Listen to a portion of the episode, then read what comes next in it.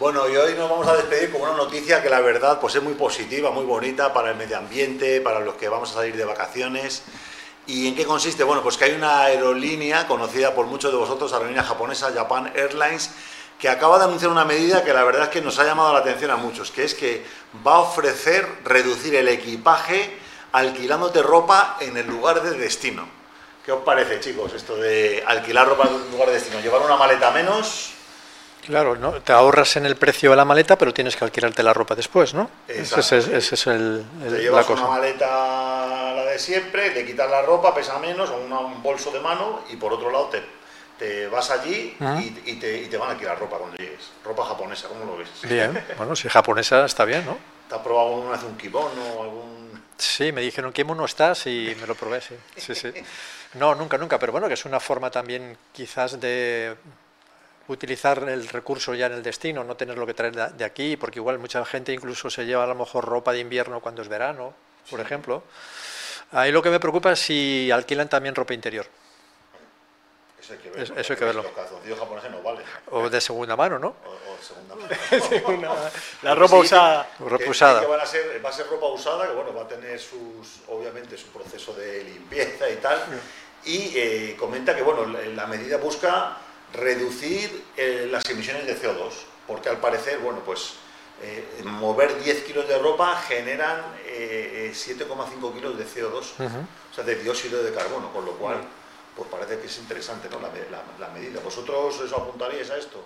Eh, yo creo que sí, es, no, sé, no sé, en realidad habría que estar en la situación como para vivirlo, pero no sé, lo, lo veo como un poco la tendencia que están tomando todas las marcas a la hora de ofrecer servicios, de que para mí el día de mañana, o viendo cómo está el panorama ahora, no va a tener nada propio, todo va a ser rentado, ya. Hoy en día no te compras un, un auto para ir de un trayecto a otro, vas en Uber, o no te compras el tren, te compras el billete, o eh, están hablando algunos de directamente los móviles, eh, hacerlo que sean de la compañía y que no sean tuyos, entonces así vuelve y se puede reciclar ese, bueno, la economía circular, digamos.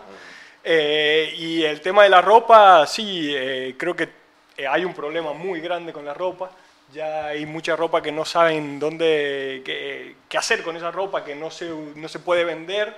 Por ahí es hasta un poco más caro ponerla en los puntos de venta que tirarla, que es lo que está pasando en Chile. Eh, no sé si Joel me puede pinchar sí. el ordenador. Eh, en Chile se ve mucho el... eh, bueno, eso es un basural de ropa en el desierto de Atacama. No Un sé si- basural de ropa. Sí, sí, sí, directamente las marcas, no sé, tipo y eso, esas marcas muy grandes, eh, les- es más económico para ellos eh, y más rentable tirar la ropa al desierto, generar mucha contaminación eh, más que ponerla en venta.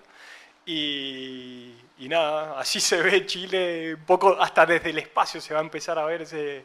Ese, ese basurero. O sea, Ese que ba- ese directamente, basu- claro, esto es, un- es un negocio, porque si aquí encima eh, tenemos las estaciones, pues estamos cambiando ropa constantemente y lo que no tiene ningún sentido, ¿no? Que vayamos a la Gran Vía y veamos tiendas especializadas en ropa low cost que te cuesta a lo mejor eh, un pantalón vaquero 5 o 10 euros. ¿Esto cómo, cómo es posible? O sea, ¿cómo- ¿En qué condiciones habrá creado eso?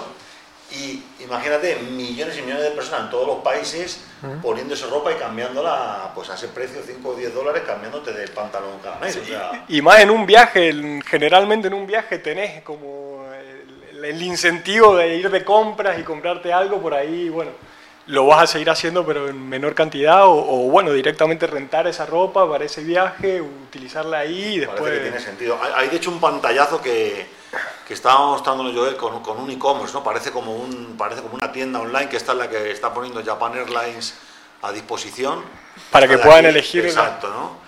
Entonces tú vas aquí, eh, eliges el tipo de ropa y es más estaban comentando, ¿no? Dice, ¿Se puede elegir ropa formal? ¿Se puede elegir ropa de calle? ¿O cómo es el tema? Sí, pues decía que, decía que en- en una mujer eh, para un viaje en negocios gastaría unos 35 dólares en una selección de 5 partes superiores y 3 partes inferiores que incluyan camisa de lino, pantalones y una falda. Y un hombre que haga un viaje informal, a ver, que haga un viaje informal, eh, pagaría 48 dólares en invierno por alquilar ropa que incluya pantalones vaqueros, una sudadera con capucha y una campera. Bueno, pues pues tiene buena pinta esto, ¿no? De poder, además que como que te sientes como te sientes como del sitio, ¿no? Al llevar ropa del país. Sí, ciudadano del mundo, es eso, utilizar el propio, y lo que decía antes, eh, tú vas a un país y a lo mejor no sabes si es invierno, verano, eh, entonces te acomodas, vas allí, utilizas las ropas de ellos, con lo cual también te haces parte de ellos y eh, de, la temporada que es apropiada cuando tú vas, ¿no? Es decir, que no tienes esos conflictos. Me parece divertido, también divertido llevar un traje de torero, decirle a mi chica, oye, un traje de sevillana para ir a, Japón y que, que, nos dejen entrar gratis a los sitios, ¿no? Que ahí son aficionados al flamenco. O de enfermera para por la noche, no sé. O de enfermera o, de enfermero. O de enfermero también. Ahí está. Ahí, Sería una buena. Pero bueno, pues aquí tenéis esta medida, ¿no? Japan Airlines. Os vamos a poner en pantalla los avioncitos para que los reconozcáis. Y bueno, a mí me ha parecido una, una, una propuesta bastante interesante. No sé si hoy tiene ahí la foto de, de los aviones de Japan Airlines, pero bueno, la idea está que, que sí, si vais a Japón, pues que sepáis que tenéis este servicio hasta final del verano del año 2024 y que puede ser un, pues una oportunidad pues interesante de, de pronto viajar de otra manera, viajar con ropa local. Es divertido también. Divertido también, eh, ver que luego la ropa te pueda valer o no. Yo además recuerdo que tuve un viaje a Tailandia me perdieron la ropa, eh, la maleta, y me la perdieron aquí en Baraja, con lo cual la maleta nunca llegó y tuve que ir con ropa tailandesa todo. Pues mira, fuiste un pionero. Todo, todo el viaje. Lo que sí que, bueno, pues me costó en contratalla, hoy soy un tío grandote, me costó en contratalla. Aquí claro, eso, ¿cómo el problema? Cómo, sería eso si vas a una ciudad que la población es un poco más pequeña? Y... Eh. Yo, yo calzo 45 y lo que me cuesta encontrar zapatillas, me imagino. Pues imagínate en Japón con los pies que tienen. sí, la verdad que sí. Pues tendrás que ponerte lo que tengan. Lo que haya. Lo que haya. Ajustarte. Ajustarte. Igual que te ajustas al asiento del avión, que es cada vez más pequeño, pues también te ajustas. A la ropa. es verdad, es verdad. bueno, seguimos, seguimos en Tinku.